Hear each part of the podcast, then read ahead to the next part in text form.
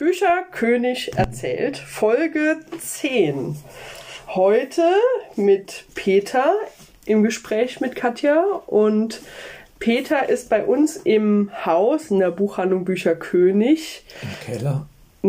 Jetzt gerade befinden wir uns im Keller, ja, aber er ist tendenziell eher für Sachbuch und auch manche ja. kritische Themen bekannt. Und genau mit einem solchen ähm, sitzen wir jetzt hier.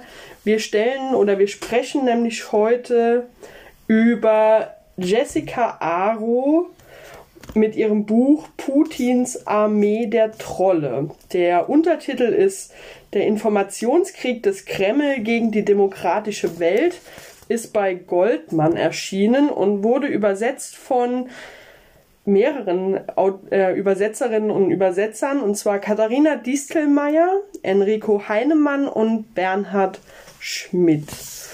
Und Peter, wie mh, mm, ich weiß, diese, diese, ähm, also ich meine, Ukraine und der äh, Angriffskrieg ähm, Russlands ist ja schon ein Thema dieser Tage und beschäftigt dich im Sachbuch natürlich auch. Wir haben oben einen ganzen Tisch voll ähm, Literatur darüber. Wie, ähm, wieso hast du ausgerechnet aus diesen ganzen Titeln genau den rausgesucht? Ja. Also einmal, Oder mag, mag ja, einfach mal ein bisschen also erzählen. Also einmal interessiert mich natürlich das Thema Propaganda. Wir sind ja auch schon vorbelastet durch unsere Geschichte. Im Dritten Reich war das natürlich auch ein Thema, wie Massen beeinflusst worden sind um politischen Zielen zu folgen und äh, der Desinformationskampagnen ähm, der Medien damals erlegen sind. Ja. Und ähnliche zeichnen sich natürlich am Horizont ab, vorwiegend natürlich auch in diktatorischen Staaten. Ähm, gutes Beispiel ist natürlich Putins Russland oder Orbans Ungarn. Ähm, und in Polen geht die Richtung ja auch so ein bisschen in die Richtung, dass gezielt Desinformationen gestreut werden, um die Bevölkerung zu beeinflussen und zu gewissen politischen Ansichten zu überreden, sozusagen. Mhm. Und anders war das natürlich ähm, äh, wir waren schon einmal in Finnland gewesen. Die Autorin, die Jessica Aro, ist Finnin. Ähm, und wer die Geschichte Finnlands ein bisschen kennt, weiß ja, dass Finnland eigentlich sich immer sehr neutral zu Russland ähm, verhalten hat, teilweise sogar mit Russland liebäugelt hat, wenn man an den Präsidenten Hakon denkt, der ja lange auch mit äh, den russischen äh, Politik äh, befreundet war oder auch ein recht ausgeglichenes Verhältnis zu Russland hatte. Und diese Jessica Aro hat 2015 schon in den Medien ähm, mal berichtet über russische Trolle und sie wollte also gern mal in Erfahrung bringen, wie sich das in der finnischen oder westlichen Politik auswirkt. Sie hat dann recherchiert und ist dadurch aber auch schon relativ schnell in die Fänge dieser Trolle gekommen und musste am eigenen Leib erfahren, wie das dann sich verhält, wie sie äh, beeinflusst wird, wie sie in den Social Media runtergemacht wird, auch durch Falschinformationen. Sie hat Morddrohungen, Todesdrohungen, alles mögliche SMS von ihrem verstorbenen Vater bekommen, alles fingierte und ähm, in den bewusst beigeführte ähm, Falschinformationen. also sie ist, sie ist Journalistin? Ja, sie ist Journalistin, hat auch einen Journalistenpreis bekommen, setzt sich für Demokratie, natürlich auch für die demokratischen Bewegungen ein und ist natürlich ausdrücklich, wie soll man sagen, Verfechterin der Pressefreiheit. Ja. Und nicht umsonst ist Finnland ja eines der Länder, wo die Pressefreiheit ähm, am meisten geachtet wird. Ja, also ich habe, wie ich das immer bei unseren Podcast-Gesprächen äh, mache, so die ersten zwei, drei ähm, Seiten oder Absätze zu, le ähm, zu lesen, damit ich ungefähr weiß, worüber wir heute sprechen. Und da ging es auch direkt drum, dass Finnland ja an sich ein sehr liberales und ähm, ähm, sicheres Land angeblich ist, aber dass selbst sie als ähm, vielleicht etwas kritischere oder nicht nur etwas, sondern kritischere Journalistin ähm, sich in dem Land nimmer sicher gefühlt hat und lange vor dem Angriffskrieg. Ja. Also sie war stark, also Stalking und Verleumdungen und ähm, ja, ausgesetzt und hat daraufhin auch ihre Identität gewechselt, ist, soweit ich weiß, auch äh, hat Finnland dann auch verlassen, ist nach Amerika eine Zeit lang gegangen, hat sich aber im Großen und Ganzen nicht unterkriegen lassen. Hm. Das kann man ja, schon sagen. Richtig. Hat, ist auch, ähm, hat diverse journalistische Preise gekriegt für ihre Arbeit. Ja. Und ähm, ja, ist kein ungeschriebenes Blatt. Und ähm, hast du irgendwie, also wem würdest du das Buch empfehlen?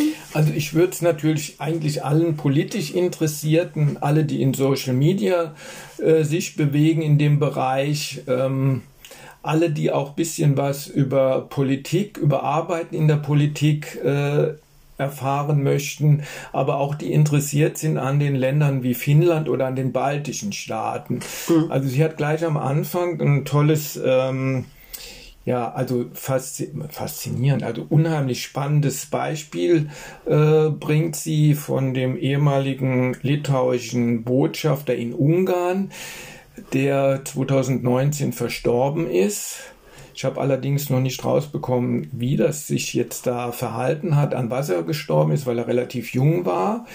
Ähm, wie er praktisch von den Trollen zur Strecke gebracht worden ist ähm, und wie das eigentlich so im Detail abgelaufen ist. Also durch Hetze aus dem Netz? Durch Hetze, durch Falschinformationen. Okay. Also dieser Botschafter ähm, René Kasjuska, also ich kann nicht so gut Litauisch, aber hat von 1972 ist er geboren und 2019, also relativ früh gestorben und er war von 2009 bis 2013 Botschafter Litauens in Ungarn. Und wer relativ kurze Zeit auch. Relativ ne? kurz. Er ist dann abberufen worden und zwar durch eine gezielte Desinformationskampagne, die dann von diesen russischen Trollen teilweise also nicht nur teilweise, sondern lanciert worden ist. Okay. Und sie beschreibt dann auch, wie das dann funktioniert hat. Und zwar haben die Trolle dann ähm, Telefonate abgehört wenn man sich das mal vorstellt, der Botschafter Litauens in Ungarn. Normalerweise geht man davon aus, dass so ein abhörsicheres Telefonapparat ja. ist. Ja. Ähm, dann der litauische Geheimdienst hat hinterher, dann als die Sache aufgearbeitet worden ist, herausgefunden, dass diese Leitung der Kosten wegen natürlich über russisches Gebiet führen und dass die natürlich angezapft worden sind. Also aus diesen Gesprächen haben die Trolle dann verschiedene Sequenzen rausgegriffen, äh, äh das neu ja, montiert zusammengefasst und ja. in etwas anderen Zusammenhang gebracht und ja. dann war aus dem Telefonat für den Laien zu hören, dass auch, dass der Botschafter den litauischen Präsidenten ein bisschen verunglimpft. Das hat der natürlich dann, und diese, diese Sachen wurden natürlich dann den litauischen ja, Medien ja. zugespielt ja. und die haben das natürlich nicht Geschluckt. 100% überprüft, sondern direkt überall verbreitet und da ist das war aber jetzt nicht der erste Angriff auf ihn. Er hatte vorher, da in Belarus teilweise unterwegs war und sich für Demokratie eingesetzt hat, war er sowieso schon einige Jahre vorher in das Visier der Trolle geraten Daten. Okay. Ähm, also es ist unheimlich spannend zu lesen.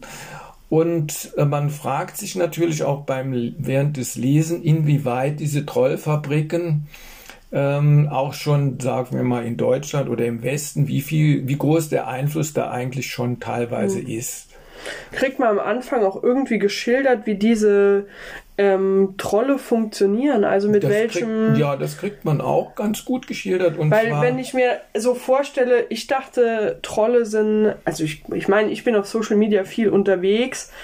Ähm, und ich kann, also ich kriege auch manchmal so Bot-Anfragen, also so Roboter-Anfragen, KIs, die da hinten dran stecken.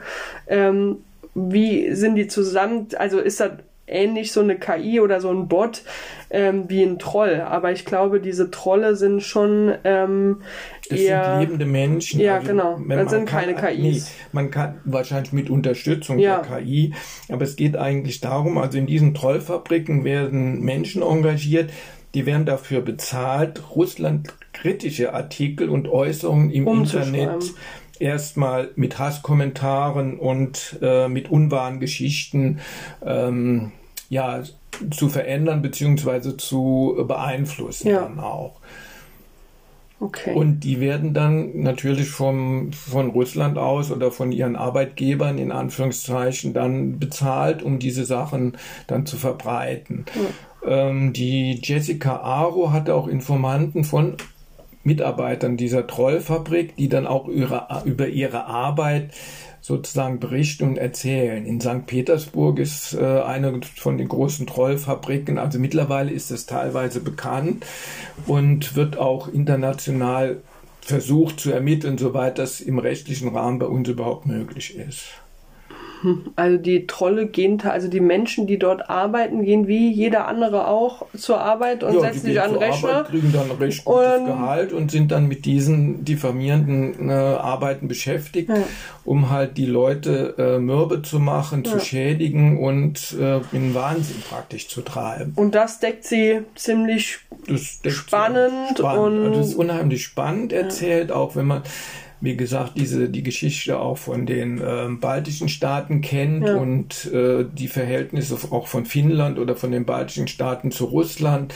Äh, und das äh, ist wirklich sehr spannend. Man hat doch bestimmt die ganze Zeit beim Lesen einen Kloß im Hals und kann es eigentlich nicht fassen, oder? Wie die Menschheit mittlerweile so. Ja, man kann es nicht fassen, aber man kommt dann manchmal, äh, man hat dann schon Einsichten oder sowas, wie man dahinter kommt oder inwieweit man sich vielleicht entziehen kann ja. oder halt Sachen wirklich genau prüft, woher die Informationen ja, Fake kommen. News.